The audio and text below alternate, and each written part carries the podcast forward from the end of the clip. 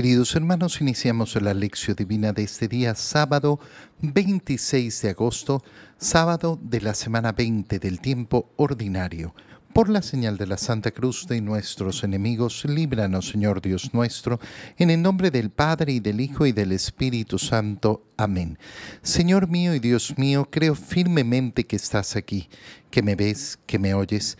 Te adoro con profunda reverencia, te pido perdón de mis pecados y gracia para hacer con fruto este tiempo de lección divina. Madre mía Inmaculada, San José, mi Padre y Señor, Ángel de mi guarda, interceded por mí. En este día sábado iniciamos con, eh, o continuamos, mejor dicho, con la lectura del libro de Ruth, capítulo 2, versículo 1 al 3, 8 al 11 y capítulo 4, versículos 13 al 17. tenía Noemí, por parte de su marido Elimelech, un pariente de muy buena posición llamado Booz Ruth la moabita le dijo a Noemí, déjame ir a un campo en donde el dueño me permita recoger las espigas que se les caigan a los segadores. Ella le respondió, Ve, hija mía. Fue Ruth y se puso a recoger espigas detrás de los segadores en un campo que para suerte de ella pertenecía a Boaz, el de la familia de Elimelech. Boaz le dijo a Ruth, Escucha, hija mía, no vayas a recoger espigas en otros campos, ni te alejes de aquí. Quédate junto a mis espigadoras y síguelas por donde ellas vayan recolectando. Ya les dije a mis segadores que no te molesten. Si tienes sed, ve a donde están las vasijas y bebe del agua dispuesta para los trabajadores. Ella se postró ante él y le dijo, ¿por qué me tratas con tanta benevolencia y te fijas en mí que no soy más que una extranjera? Vos le respondió, me han contado todo lo que después de la muerte de tu marido has hecho por tu suegra, cómo has renunciado a tu padre y a tu madre y a la tierra en que naciste y has venido a vivir entre gente que no conocías. Después de algún tiempo, vos se casó con Ruth, se unió a ella y el Señor hizo que Ruth concibiera y diera a luz un niño. Las mujeres le dijeron a Noemí, bendito sea el Señor que no ha permitido que le faltara a tu difunto esposo un heredero para perpetuar su nombre en Israel. Este, este niño será tu consuelo y el apoyo en tu vejez, porque te lo ha dado a luz tu nuera que tanto te quiere y que es para ti mejor que siete hijos. Noemí tomó al niño, lo puso en su regazo y se encargó de criarlo. Las vecinas felicitaban a Noemí diciendo, le ha nacido un hijo a Noemí. Y le pusieron por nombre Obed. Este es el padre de Jesé, padre de David. Palabra de Dios. Como vemos, eh, al eh, seguir avanzando con el libro de Ruth, entendemos la importancia de toda la historia eh, de Ruth que estamos leyendo. ¿Por qué? Porque Ruth al final va a ser la madre de ese, de ese hijo que se va a llamar Obed, que es el padre de Jesé, que a su vez va a ser el padre del rey David, eh, que como sabemos eh, eh, nació en Belén. y esto tiene una relación importantísima después con la historia de la salvación, porque, porque José, el padre de Jesús, será descendiente de David y por tanto pertenece a esa, eh, a esa casa de Belén donde nacerá Jesús también. Entonces vemos toda la importancia de esto y cómo se ha ido construyendo eh, esta historia a través de ese amor que ha mostrado esta nuera a su suegra, a través de esa lealtad, a través de ese compromiso. Han vuelto Noemí y Ruth a Belén, a la tierra de Israel, porque saben que hay efectivamente eh, prosperidad, que hay, buenas, eh, que, que hay buenas cosechas. Ruth, que ahora vive como extranjera en una tierra que no le pertenece, pide permiso a Noemí para ir al campo eh, donde le permitan recoger las espigas que se caigan, es decir, lo que vaya quedando botado, lo que vaya sobrando. Y resulta que va a, realizar esta actividad al campo de Booz. Booz em, es un pariente lejano del esposo de Noemí. Y vos se ha enterado, le han contado de quién es esta Ruth. La ve y dice, ¿quién es esta? Esta es una buena mujer, una mujer que es extranjera, pero que al haber quedado viuda y al haber quedado su suegra sin esposo, sin hijos, sin descendencia, eh, ha permanecido con ella, abandonado a su padre, abandonado a su madre para estar con su suegra. Qué cosa más bonita es que vos pone atención a lo que está escuchando y mira con agrado a Ruth. ¿Por qué? Porque está viendo una persona que vale la pena. Oye, esto eh, es tan mal considerado y tan poco considerado en el mundo hoy. ¿Por qué? Porque uno pregunta, bueno, ¿cómo haces para escoger a tu enamorada, a tu enamorado? Ay, lo que dicta el corazón. Mm, no, no, el corazón hay que mandarlo. Al corazón hay que mandarlo. Y hay que mandarlo a través de lo que para, para uno es atractivo a los ojos. Si para mí solo es atractivo lo exterior, si para mí solo es atractivo lo superficial, si para mí solo es atractivo, si mis ojos solo se fijan en aquella apariencia que no es la profundidad, entonces claro, mi corazón es gobernado por eso por esa visión superficial. Pero si mis ojos están acostumbrados a mirar lo que es verdaderamente profundo, entonces comienzan a contemplar lo que es verdaderamente bello. Cuando mis ojos están acostumbrados a mirar la bondad, entonces comienzan a reconocer la bondad como algo bello, como algo hermoso, como algo amable, deseable, es decir, que yo lo deseo amar, lo deseo amar. Y esto lamentablemente no, no se enseña en el mundo. En el mundo se enseña, ay no, bueno, los sentimientos, cada uno eh, eh, no, no los gobierna, no los controla no los gobiernas, no los controlas porque no has abierto los ojos a lo que es verdaderamente importante. Vos abierto sus ojos y ha visto la bondad de Ruth. Si esta mujer se ha comportado así después de haber quedado viuda, si esta mujer ha cuidado a su suegra de esta manera, si no se ha alejado de ella, hay una bondad tremenda en ella que vale la pena y por eso ha tomado la decisión después de casarse. Vos eh, ha tenido además ese deseo de cuidar desde el inicio a Ruth, de protegerla, de permitirle hacer eh, ese trabajo para su suegra, para ella, para su sustento, eh, y ha querido ser, ha querido ser bueno. Ruth se ha preguntado, ¿qué, ¿qué he hecho yo para que te fijes en mí, que no soy más que una extranjera? Me han contado todo lo que desde la muerte de tu marido has hecho por tu suegra. Eh, y eso para mí es agradable, eso es eh, verdaderamente apreciable, que se está mostrando cómo esa entrega, cómo ese sacrificio, cómo ese amor verdadero al final resplandece resplandece en el mundo. Se casa vos con Ruth y tienen un hijo. Y todos apuntan a cómo se le ha dado una herencia a Noemí, cómo Noemí ha sido bendecida a través de esta extranjera. ¿Qué significa esto? Además, significa algo muy particular y muy bello, que ese David, que va a ser el gran rey de Israel, viene de una línea cuya madre no era israelita, pero que ha entrado a pertenecer al pueblo de Israel. No era descendiente de Abraham, pero ha comenzado a pertenecer.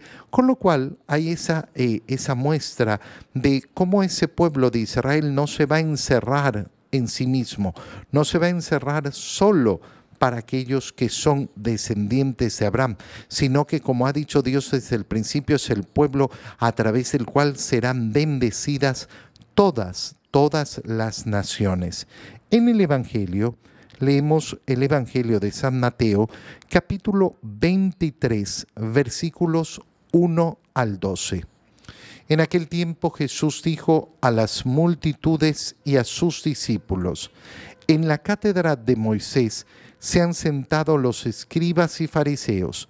Hagan pues todo lo que les digan, pero no imiten sus obras, porque dicen una cosa y hacen otra. Hacen fardos muy pesados y difíciles de llevar y los echan sobre las espaldas de los hombres, pero ellos ni con el dedo los quieren mover. Todo lo hacen para que los vea la gente. Ensanchan las filictarias y las franjas del manto. Les agrada ocupar los primeros lugares en los banquetes y los asientos de honor en las sinagogas. Les gusta que los saluden en las plazas y que la gente los llame maestros. Ustedes, en cambio, no dejen que los llamen maestros, porque no tienen más que un maestro y todos ustedes son hermanos. A ningún hombre sobre la tierra lo llamen Padre, porque el Padre de ustedes es solo el Padre Celestial. No se dejen llamar guías, porque el guía de ustedes es solamente Cristo.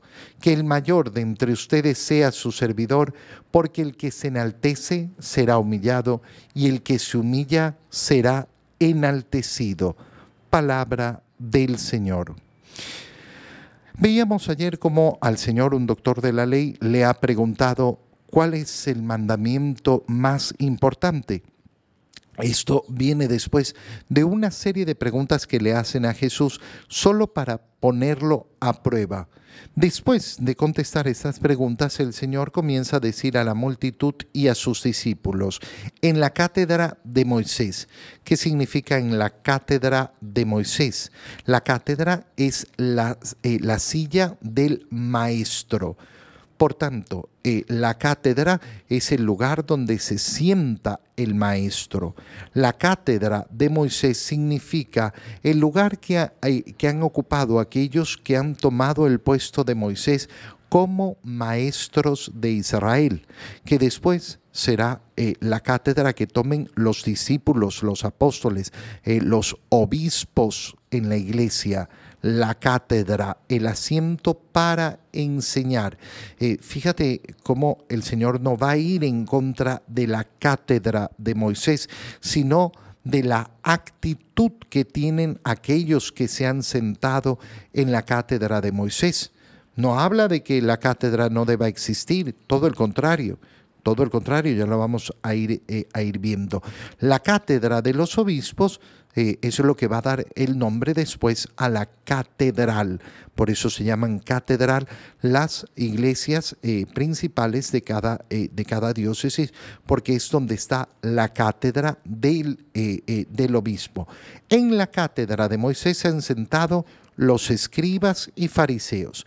Los escribas, ¿quiénes son? Son aquellos que se dedican a la lectura e interpretación sobre todo y enseñanza de la palabra de Dios. Los fariseos son una secta dentro del pueblo judío que efectivamente tiene una interpretación sobre las escrituras y van enseñando y van eh, predicando esa, eh, esa interpretación. Ahí se han sentado eh, entonces en la cátedra de Moisés escribas y fariseos. Hagan todo lo que les digan. Fíjate el punto de partida, porque es sumamente importante. Ay, no debe existir autoridad, no debe existir nadie que sea superior, no debe existir eh, una jerarquía. No, eso no es lo que está diciendo el Señor. La cátedra de Moisés existe. Esa cátedra de Moisés se va a convertir en la nueva alianza, en esa cátedra de los doce apóstoles del Señor, que después se va a convertir en la cátedra de los obispos de la iglesia, que son los encargados efectivamente de mantener la enseñanza de la sana doctrina. Hagan pues lo que les digan. ¿Por qué? Porque tienen la autoridad para enseñar, porque enseñan la verdad. El problema no es que enseñen algo incorrecto. El problema no es que eh, no tengan autoridad para enseñar. El problema es que sus obras no reflejan lo que enseñan. Y por eso les dice el Señor, hagan lo que les digan, pero en cambio no los imiten. No imiten su ejemplo, ¿por qué? Porque sus obras, eh, eh, sus obras son falsas, dicen una cosa y hacen otra. ¿Qué queremos nosotros en la cátedra en las enseñanzas, en todo, eh, en todo, en toda aquel, aquella labor de enseñar el Evangelio, que sea lógicamente una enseñanza eh, em, eh, que no cae en la falsedad que sea efectivamente aquello que se predica, aquello que se vive, aquello que además no, no, se, no se vive de una manera siempre perfecta, pero siempre luchando, luchando con el ideal de perfección, que siempre se quiere alcanzar, eh, vivir lo que se predica. Hacen, además, fardos muy pesados y difíciles de llevar. Los echan sobre las espaldas de los hombres, pero ellos no los quieren mover. ¿Qué significa? Aquel que pone una vara altísima al otro. Tú lo que tienes que hacer es esto, acá arriba, acá arriba, siempre, siempre altísimo, pero tú no te lo pones. Yo para mí, no, es que yo, yo, yo no puedo. Hagan ayuno, porque el ayuno es buenísimo, pero yo no hago ayuno. Hagan oración, porque la oración es buenísima, pero yo no hago oración. Tienes que sacrificarte por tu familia, pero yo no me sacrifico por mi familia. Y toda predicación que eh, busca trepar la vara a los otros, pero no cargarla. Todo lo hacen, además, para que la gente los vea. ¿Qué es lo que hacen? Buscar un vestido eh, pomposo, llamativo, eh, buscar la atención. En definitiva, ¿qué es lo que buscan? El aprecio del mundo.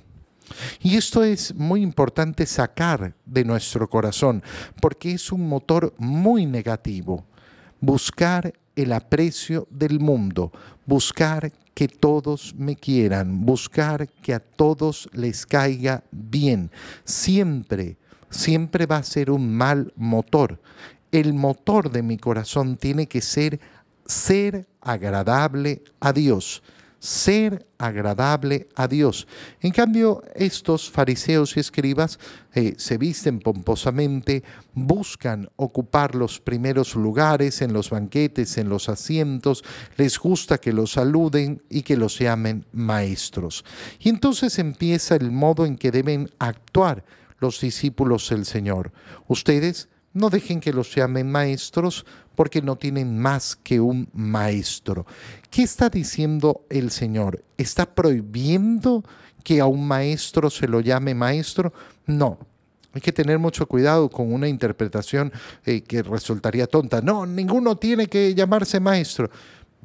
Yo al maestro de la escuela lo puedo llamar maestro, al maestro universitario lo puedo llamar maestro. Eh, aquel que predica efectivamente y enseña la palabra de Dios es un maestro. Lo que está diciendo el Señor es que no busquen los títulos por los títulos. Es decir, no, yo, yo soy maestro y me siento superior a los demás. A ningún hombre lo llamen padre. ¿Cómo? Y a mi papá no lo voy a llamar papá. No, no, no, no, no, es esa ridiculez la que está diciendo el Señor.